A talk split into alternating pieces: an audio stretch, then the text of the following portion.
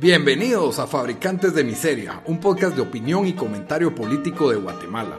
No somos analistas ni expertos, solo somos una voz promedio pensando en recio. Bienvenidos al episodio número 61 de Fabricantes de Miseria. Con ustedes estamos los mismos de siempre. Daniel, desde Washington, D.C., ¿cómo estás?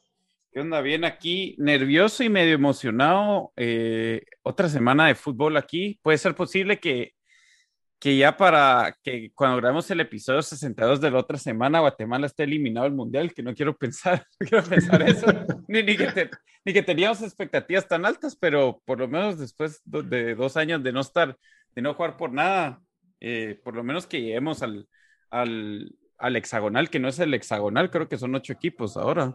Sí, sí, sí, por lo menos que me rompan el corazón ya cuando estemos cerca, ¿no? Desde dos años antes, ¿verdad? sí, pero ahí el, el, viernes hay partido y después el otro martes es el, el, el partido importante contra Curazao. Bueno, si no ganamos el viernes ya, el, martes ya vale madre, pues, porque, o sea, ya se acabó la, la, aventura. Pero sí, en teoría Guatemala debería ganar el del viernes.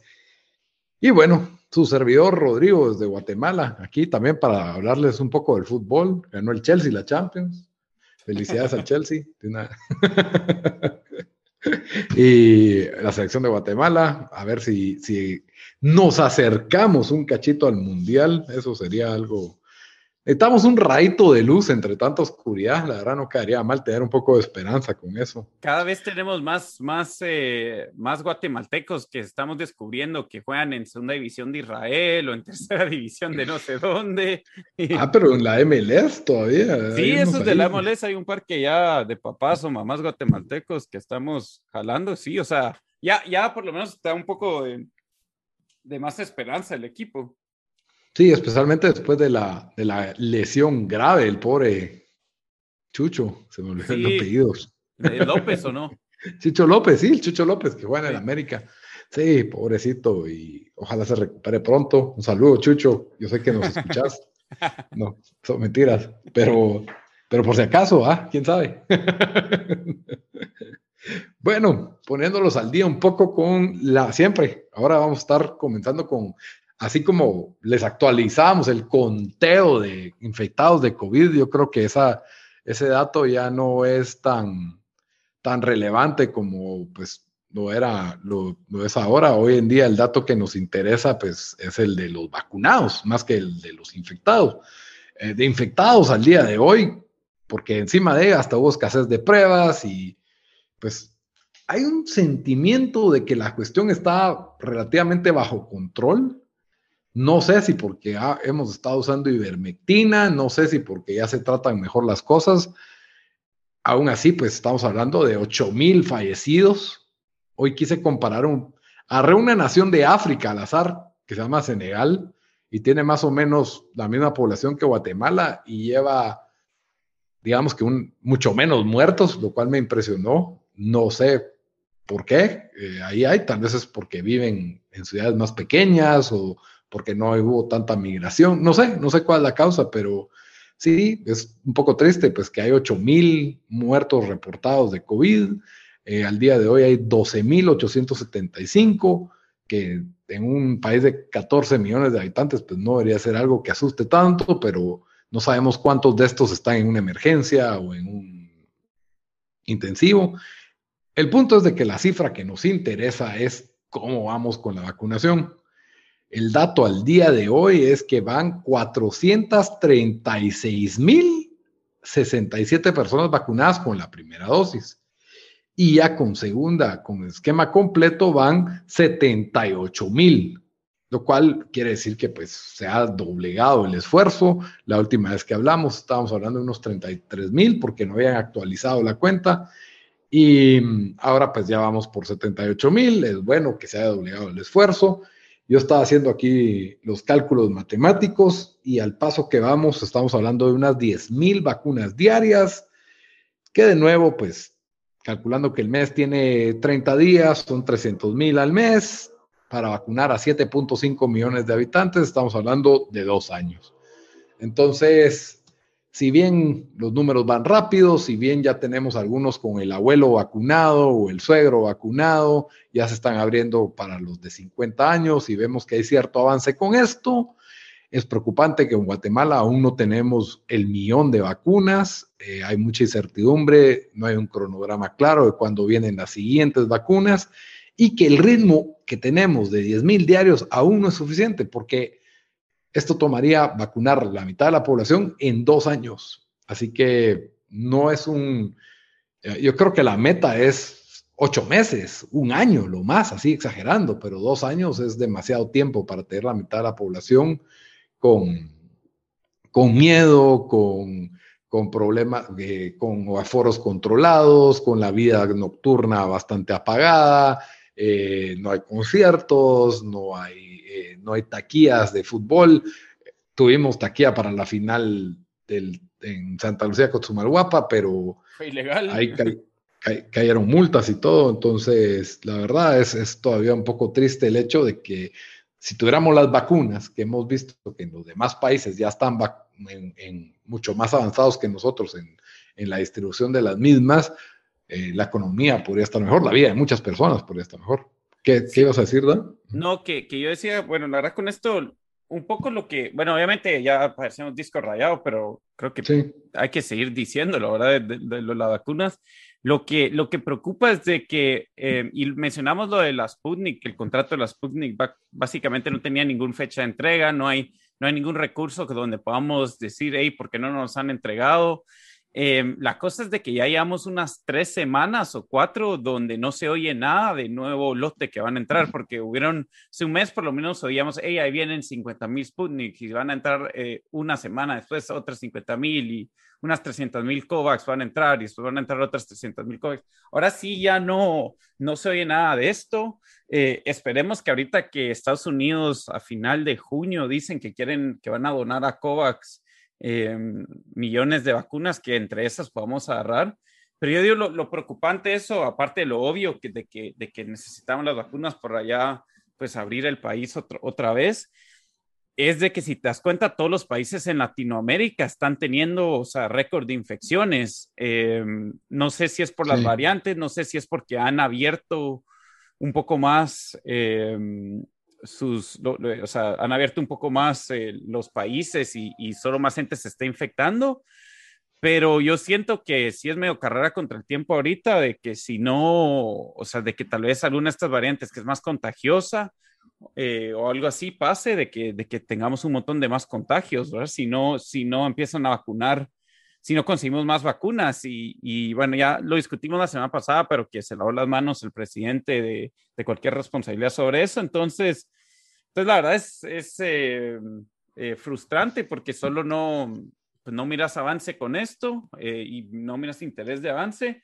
Y también porque aquí en, en Estados Unidos ya, ya, o sea, prácticamente diría que, se acabó la pandemia en la, en la mente de la gran mayoría de las personas. Ahorita, eh, digamos, ya, ya salís y cada vez miras menos gente con máscaras. Yo estuve en un concierto este fin de semana y eso que DC es de los últimos lugares en, en, en abrir, eh, ¿verdad? En Estados Unidos todavía solo deja el 50%, pero ya, ya la gente se le quitó completamente el miedo. Y aparte de eso es si bien no ha llegado, creo que solo el 50% de la población está vacunada, lo, en to, hasta en los estados donde ya habían abierto hace, hace meses, como Texas, Florida y, eh, bueno, cualquier, cualquier estado del sur, cualquier estado republicano que había abierto, ya lo, los, los, los casos y muertes y hospitalizaciones por COVID siguen, siguen bajando cada semana.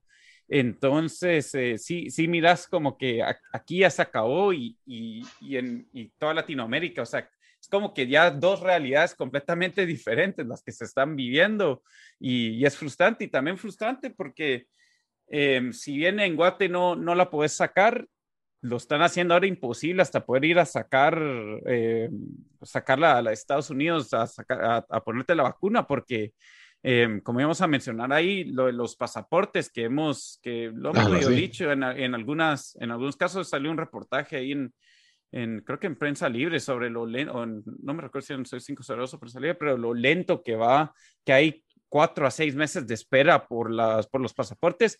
Y obviamente, o sea, la vacuna es, es un lujo y no creo que al final tantos guatemaltecos lo vayan a hacer o que cualquier número ayudaría. Pero imagínate gente que tiene que salir, creo que había un... Son cientos o miles tal vez ya, estamos hablando de miles. No, pero yo digo por, por emergencia familiar o, vimos ahí un, un, video que retuiteamos de, de este creo que alguien, eh, era un estudiante en Huehuetenango que le habían dado beca para ir a Estados Unidos pero no, no, no podía, o sea, no podía ir a estudiar porque no, solo no le daban, no le daban cita para, para sacar pasaporte y como él deben haber miles de casos más. Em, y hoy el gobierno se está agarrando de que es por culpa del COVID, pero, o sea, esto, tenés un año y medio para, para, para ya, o sea, de, esta realidad donde, donde podés, podés, o sea, no tiene que completamente parar eh, o sea, parar o, hacer tan lento el proceso de, de pasaportes, ¿verdad? O sea, ya hubieran podido pensar diferentes formas para agilizarlo y, y sí, solo, o sea, hemos visto la misma, eh, o sea, esto se refleja en, todo el gobierno que ha sido Yamatei, ¿verdad? Que ha sido solo pues, desastroso que cualquier eh, proceso que tenga que hacer el gobierno se ha vuelto se ha vuelto aún más lento de lo que era antes, que ya, que ya habla bastante mal.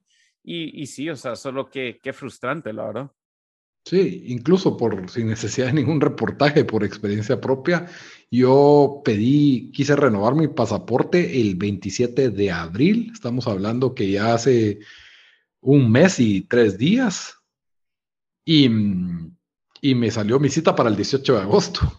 O sea que todavía me faltan básicamente dos meses y unos días para poder ir a renovar mi pasaporte. Así que si yo quisiera pensar en viajar para una vacuna o por cualquier cosa, eh, tampoco puedo porque a pesar de que mi pasaporte no está vencido, para viajar ustedes saben que en muchas aerolíneas le piden que tenga eh, seis meses de vigencia por lo menos el pasaporte. Entonces sí, es bastante frustrante. Bueno, lo, lo, bueno es de que para agosto nomás todavía no vas a estar vacunado, Lito, así que todavía, todavía, ahí, todavía vas a tener motivo para viajar en agosto. Bueno, perdón por el corte que tuvimos que hacer. Nos entraron, me entró una llamada ahí, algo importante. Pero continuando. Me encontraron una foto tuya ahí que tenías que. Una foto con mis amigas. Tenías, tenías que, que, mandar, hacer depósitos bancarios ahorita para que no saliera. Tuve que hacer un par de transacciones. No, no, no me llamo Raúl Romero, ministro del, del Ministerio de Desarrollo Social. El señor, este fin de semana, salió una foto sin censura en algunos lugares, con censura en el peladero del periódico, en donde está compartiendo con unas con las señoras de, la profesión más antigua del mundo, o eso parecen, yo asumo que son. Eh, y se está dando la vida y todos tenemos que asumir que eso, ese tipo de fiesta, ese nivel de vida que se está dando el Señor, es con ingresos de nuestros impuestos. Porque quiera que no, dan, hoy vimos cuánto ganaba el Señor, cuánto, cuántos que está ganando el, el señor Raúl Romero. En total se lleva al mes eh, 41.750 quetzales, 17, eh, solo 17 es de salario, pero después recibe eh, varios bonos, tres diferentes bonos, gasto, gasto, de representación. Eh, entonces, podemos, podemos decir que no sé, la verdad no sé cuántos, a cuántos precios, cuántos serán los precios de esos, pero digamos que mínimo unos 3.000 quetzales se fueron, se fueron esa noche Vos sabrás mejor, vos sabes más. dinero, dinero, del, dinero del pueblo. Se fue, digamos que a mil cada una, ¿va? Pues yo decía también, me imagino que lo, lo, hizo en un, en un, buen hotel, no, no pensaría que lo hizo en su casa, ¿verdad? Según dicen las fuentes, es un, un, una casa, eh, es un tipo de spa privado en zona 14. ah, ok entonces me imagino, pues hay una tarifa ahí del servicio. El punto es de que el único que está teniendo desarrollo social en ese ministerio es el ministro y sus amigas, porque, porque no se ve por dónde el desarrollo social en Guatemala, un ministerio, gracias Sandra Torres por heredarnos ese ministerio. Em, sí, la verdad es de que es una tristeza que tengamos que mantener ese tipo de ministros, ministros que tienen a su familia metida en el gobierno, y que son conservadores, defensores de la vida, y ahí lo Religiosos, ya sea cristianos o católicos. Eh, lo chistoso de esto es de que su esposa, que por cierto es diputada, o sea, como obviamente tenía que ser, o sea, él tiene, tiene, o sea, no es, porque yo creo que dejemos por un lado de que, de que lo más duro, o sea, que lo más duro es corrupto y de que sabemos de que esto lo está haciendo con el dinero del pueblo. Si no estuviera casado, si no tuviera, bueno, aunque tuviera hijo, pero digamos que no tuviera, si no estuviera casado, decís, bueno, es en su tiempo libre, o sea, medio, medio lo puedes explicar, pero, pero es alguien que está casado, tiene, parece que tiene una hija de nueve años, eh, bueno, tiene hijos, pero sé que él hizo mención que su hija de nueve años había quedado bastante afectada de esto. Em, pero sí, lo, lo, más impresionante de todo esto es de que él salió diciendo, no, ese no soy yo en la foto, que la foto está alterada. Y la respuesta de Yamatei, el mismo Yamatei que este año creó el, eh, la Comisión para el Bienestar de la Familia, ¿verdad? Si no estoy mal, así se llama, ¿verdad, Lito? Sí, así, la Comisión para la eh, Familia. Sale también diciendo de que, de que no, que él no cree que esta foto es él, de que los que sacaron la foto tienen que tienen que pues eh, corroborar de que, de que es él, entonces que nada va a cambiar, ¿verdad? O sea, que, que todo bien, eh, no, no va a tener que dejar su cargo, no, no va a tener que ni, ni dar ningún tipo de, em, pedir perdón ni nada así, todo va a seguir igual. Em, lo que nos, nos, lo que otra vez nos indica lo, lo, o sea, de que solo en, en, cuando, o sea, cuando, tiene que ver con el gobierno, o sea, pueden hacer lo que quieran y la verdad no, hay, no le tienen que responder a nadie, no les va a pasar nada. Saber ni qué tan cerca debe estar eh, o qué tan conectado a Yamatei, porque creo que si sería alguien con menos conexiones, creo que sí, eh, pues ya no, yo hubiera tenido que renunciar, pero, pero por suerte de él, no, o sea, eh, y yo había leído, bueno, leí en Twitter, ¿verdad? Que, que, que, tampoco es la mejor fuente, pero que, que saber, saber si hay más fotos, porque si hay una, debe haber video y deben haber más fotos. Entonces, saber ni qué más debe, debe haber de él por ahí, cabal. Toda una producción podría haber, la verdad, con, el, con las actrices que tenía, las protagonistas que tenía en la foto. Pero bueno, la verdad es que sí, miren, no es de que no puedan tener su derecho a la vida privada, pero es muy fácil mal pensar. Eh, primero que estas personas se venden como personas íntegras, cristianas, de buenos valores. Entonces ya vamos con la hipocresía para empezar. Y, de ahí, pues, que esta persona pues se puede dar estos lujos. No, no, el guatemalteco promedio no se puede dar estos lujos. Eso es lo que nos debería de indignar despilfarrar la cantidad de dinero de esa noche en el peladero. estás llamando estos lujos. Bueno, porque quiera que no, no cualquier guatemalteco puede pagar ese tipo de compañía, pero a lo que en el peladero hablaban de que, que él estaba celebrando una contratación por la cual iba a recibir una gran comisión y que hubo... Está mejor entonces. Ajá, y que hubo cocaína y que hubo pues todo tipo de, obviamente alcohol, ¿verdad? Entonces, sí, que quiera que no, es fácil mal pensar y decir, ese es dinero de mis impuestos y se va ahí, en la parranda de los ministros. Ahí es donde se van nuestros impuestos. ¿Para qué quieren cobrar los impuestos? Para que puedan parrandear mejor. No hay ninguna otra, otra razón para, para eso, ¿verdad? Entonces, sí, cada vez que un, un diputado se le ocurre hacer un alza de impuestos, piensen en esa foto, en la foto de Raúl Romero con sus compañeras. Piensen cuántas personas pudieron ser vacunados con el dinero que se gastó esa noche. Sí, todo lo que se pudo haber hecho. Es el, te apuesto que es el salario de un policía, tal vez, lo que se gastó en esa noche. Fácil, sí. Entonces, sí, la verdad es súper triste, eh, indignante ese tipo de cosas. Y a todo esto tenemos a un presidente estúpido que viene y dice, ah, hasta que no me prueben que es el de la foto. En serio. O sea, sí, que por cierto, yo vi varias fotos de él porque ya, eh, o sea, hay varias noticias y, y hay una foto en portada que, que, sale donde tal vez decís, ah, bueno, tal vez no es él, pero si miras todas las demás, sí, yo creo que sería bien, bien difícil. O es él o es su, es, es su gemelo que no sabemos que existía, ¿verdad? Ajá, cabal. Ese está, ese era mi, mi gemelo perdido. E incluso creo que hoy vi en, en un hilo en Twitter una especie de composición de los píxeles de la foto y aparentemente el dictamen de este experto es que no era una foto editada ni montada, era una foto de verdad.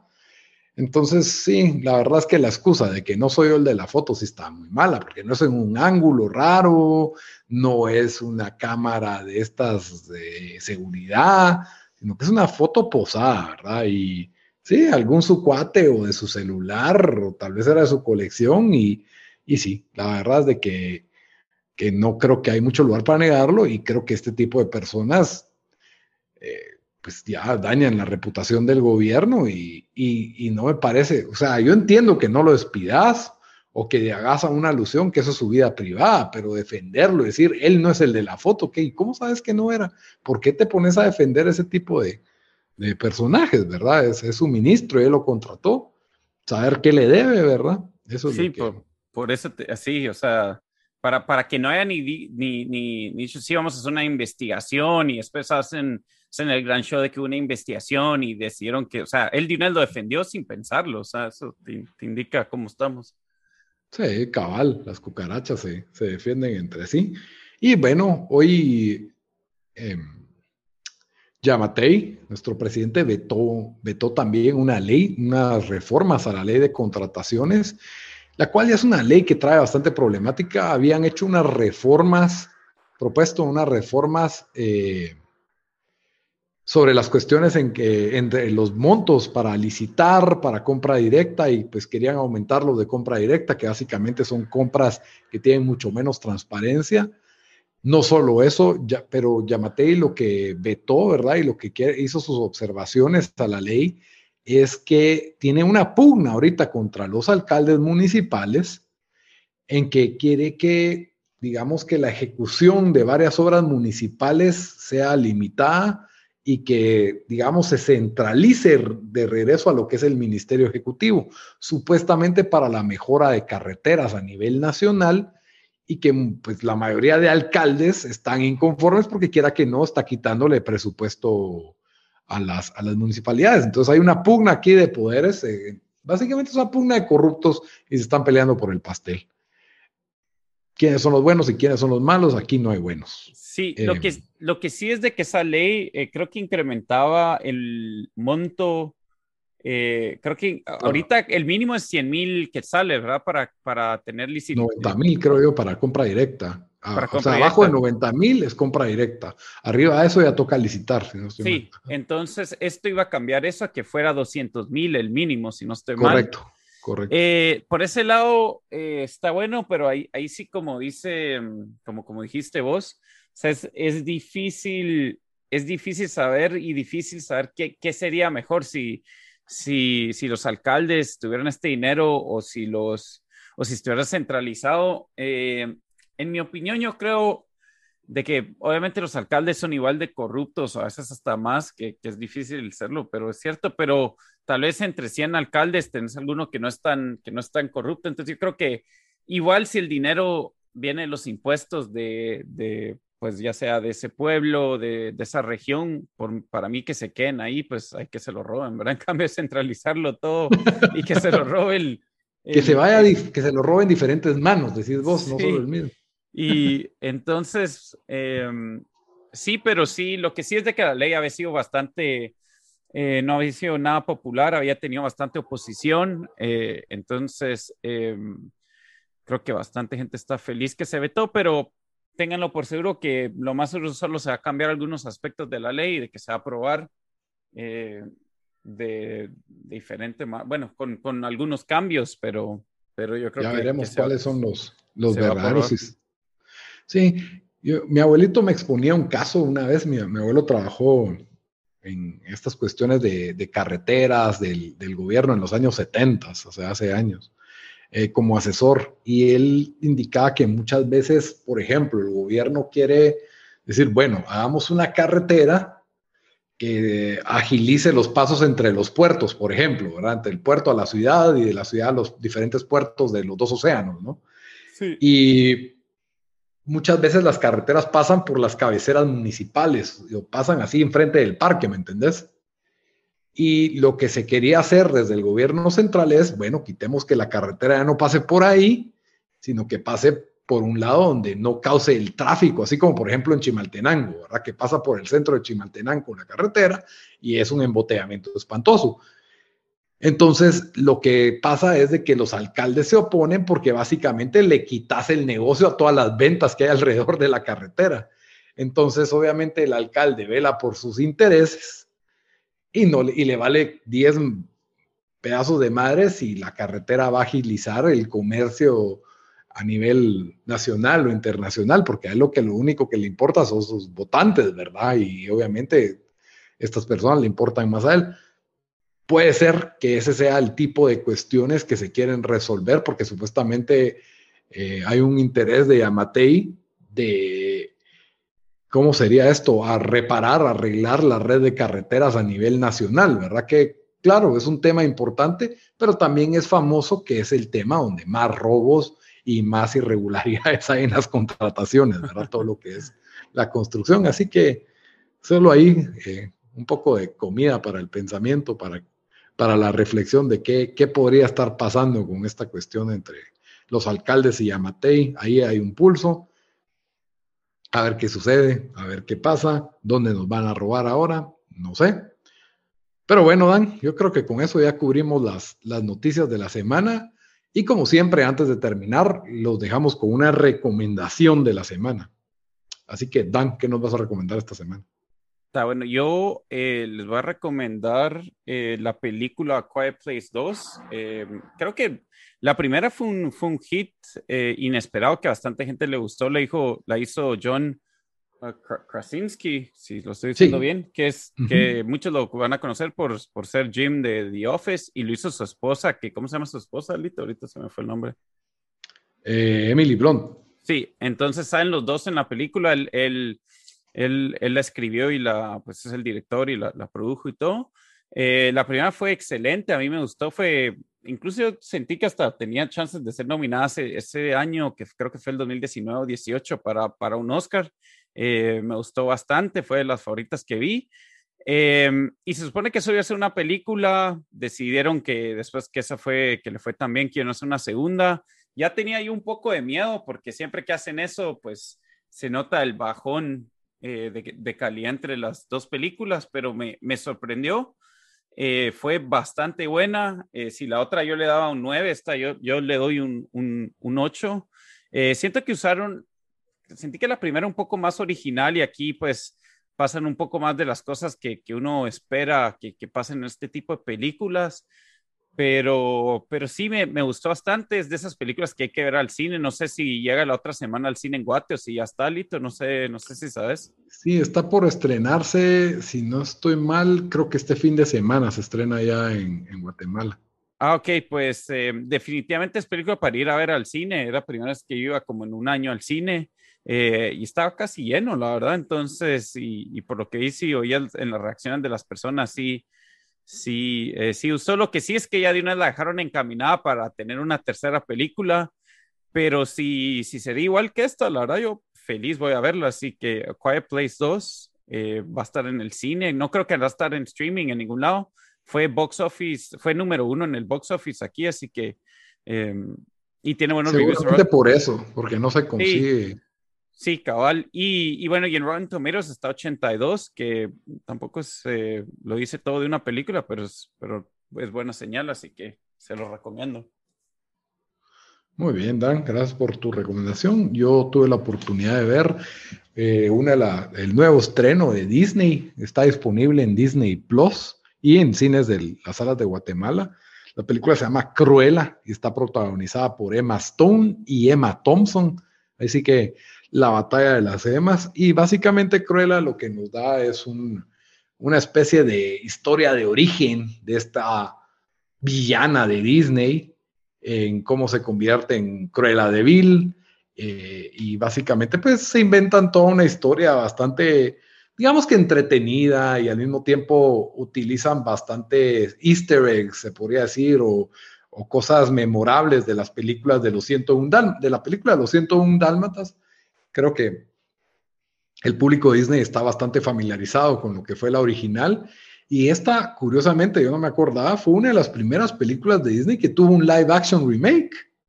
y fue en los noventas, fue en el 96 ah, cuando salió. Creo que, creo que sí me recuerdo de ese, fíjate. Salió 101 Dálmatas con Glenn Close como Cruella de Vil. Sí. Eh, pues bueno, ahorita en el 2021 nos traen esta nueva historia. No es 101 Dálmatas, sino que está enfocada en Cruella de Vil, que quiera que no fue, siempre fue una villana bastante llama la atención y, que robaba, se robaba cierto protagonismo en, su película. Y, especialmente en el remake, como en la original. La película original dura una hora y media, así que bueno, no sale tanto cruela, la verdad, la acabo de ver también. Mírenla, eh, si quieren revisitar un clásico de Disney. Pero eh, pues esta película tiene momentos de humor, eh, es bastante entretenida. Obviamente Emma Thompson hace un excelente papel, ella es muy buena actriz. ella salía... ¿Emma Stone o Emma Thompson? Emma Stone y Emma Thompson, las dos, pero ah, Emma Thompson para mí es, eh, es una actriz de, digamos que de más peso y de más antigüedad y la verdad hace muy bien su papel, es que es hasta ridículo en ciertas partes, pero, pero sí, es, es, la villana de Cruella de Vil, ya se imaginan el papel que hace, ¿verdad? Y Cruella, pues que cómo se transforma en, esta, en este personaje bastante icónico, y le dan origen incluso hasta los secuaces, su relación con los dálmatas. Y, y sí, tiene toda una historia de origen eh, un poco diferente a lo que uno se espera del origen de Cruella. Está situada ambientada en los 60s y 70s y al mismo tiempo, pues em, creo que va a abrir la puerta a un nuevo remake de 101 Dálmatas, por lo que vi en la película. La película es bastante recomendable si usted es fanático de Disney, si a usted le gusta todo lo que es material Disney, creo que se va a entretener, tiene buena música, tiene buenas actuaciones. Por música no me refiero a que es un musical, sino que el soundtrack de la película es bastante bueno. La película usa un poco de los montajes y de buenas canciones de la época, pero son bastante buenos, buenas actuaciones. La verdad, yo no me aburrí, la sentí un poquito larga, sí dura más de dos horas la película, y no me la imagino para niños. Es, para mí debería ser PG-13, es PG, pero creo que un niño sí se puede aburrir. O sea, un niño que no le importa Cruella de Vil ni los Dálmatas, no, no, no sé, no sé cómo le puede gustar este, esta película. Eh, yo creo que es para alguien de unos 12 años para arriba, no porque no hay algo inapropiado para niños, sino porque no, no la va a entender o no le va a conmover, eh, no, le, no le hace reír. Yo la verdad eh, me gustaron especialmente la pareja de los dos ladrones, me parecen muy buenos personajes, también buenos actores. Así que mírenla, pero si no la miran, no se están perdiendo de nada. Así que ahí les di el review de una vez de Cruella. Eh, ya saben, está en el cine o está en Disney Plus. Ahorita, pues en Disney Plus es cobrada, pero si esperan un, uno o dos meses ya va a estar totalmente gratis. Así que, pues, obviamente, incluida en su suscripción de Disney Plus. Así que mi recomendación es que se esperen o si hay un pase dos por uno o algo así, vayan a ver, pero tampoco es así como que vayan a ver ya o no se pueden morir, a menos de que sean los fans número uno de 101 Dálmatas tal vez, pero de ahí eh, no le miro tanto, tanto valor a esta película. Así que, pues sí, con eso les dejo mi, mi crítica o reseña de Cruella. Y bueno, Dan, con eso terminamos el episodio número 61. Como siempre, les recuerdo que pueden opinar de lo que hablamos hoy o nos pueden sugerir de qué les gustaría que habláramos. Estamos disponibles en las redes sociales, estamos en Instagram y en Facebook como Fabricantes de Miseria, estamos en Twitter, que ahí es donde somos más interactivos, ahí nos encuentran como FabriPod y también que nos pueden escuchar en las diferentes plataformas de audio, estamos en iTunes Podcast, estamos en Spotify, SoundCloud, Stitcher, en todos los lugares nos encuentran como Fabricantes de Miseria. Muy bien, Dan, hasta la próxima. Adiós.